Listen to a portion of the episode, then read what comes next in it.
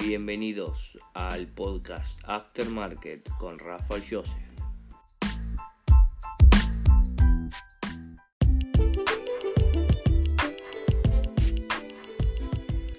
Hola, buenos días. En este podcast vamos a hablar sobre cómo la oferta y la demanda afectan a las acciones.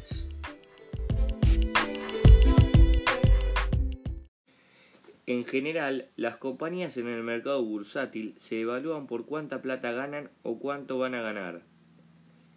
Pero también influye mucho en la evaluación de la empresa, la demanda y oferta que hay para comprar acciones de esa empresa.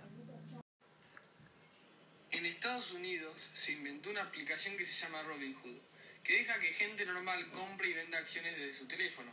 Esta gente no entiende cómo evaluar una empresa, entonces compran lo que les parece lindo. Un ejemplo es la acción Tesla. La compañía esta tiene un P ratio de 1000, que es, es una, es una locura. Eso significa que tiene que ganar lo que ganó el año pasado mil veces para llegar al precio de la evaluación. En general, un PI normal es entre 15 y 20. Tesla está tan sobrevaluada porque la gente en Robinhood le creó mucha demanda. Porque como no entienden lo que es bueno y malo, compran lo que le parece lindo, lo que porque le gustan los autos, compran y compran, pero en realidad se está en un momento esta acción va a tener que bajar porque eh, está, se está sobrevalorando demasiado, o está subiendo solo por demanda.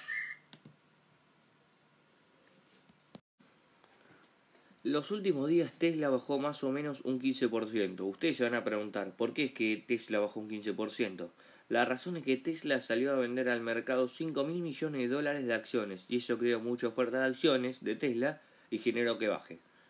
Por otro lado, queremos recomendarles hoy una acción que se llama Inmode. Es una acción que vende máquinas de estética.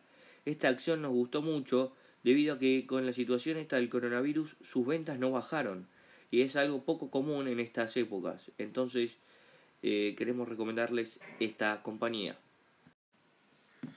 Otro ejemplo que hay es la acción de Hearst, que cuando, eh, cuando se fue en bancarrota, la acción en vez de bajar, ya estaba muy bajo, pero cuando se fue en bancarrota, en vez de seguir bajando, la acción voló. ¿Por qué? Subió al 100%, es una locura. ¿Por qué? Porque la gente de Robinhood no entendía qué es que se está yendo en bancarrota y se fueron a comprar acciones y después al final terminó bajando vuelta. Pero eso también es otro ejemplo y ahora entienden cómo la oferta y la demanda eh, afecta la, las evaluaciones de una compañía. Hola, buenos días, buenas tardes o buenas noches, cuando sea o de donde sea que nos estés viendo. Bienvenidos al mejor podcast Aftermarket. Hoy vamos a hablar cómo Amazon y Walmart formaron un oligopolio y cómo Amazon era antes un monopolio.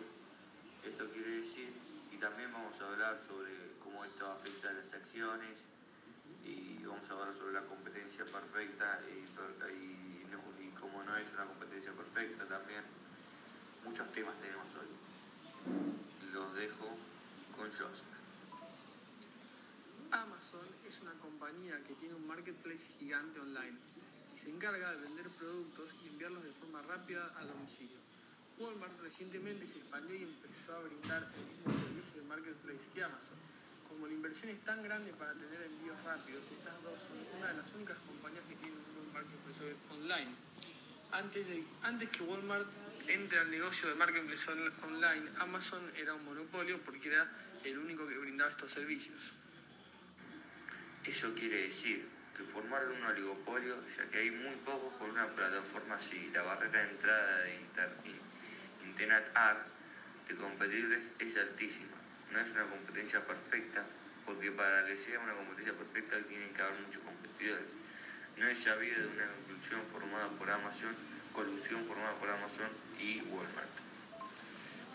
Hola, buenos días, buenas tardes o buenas noches.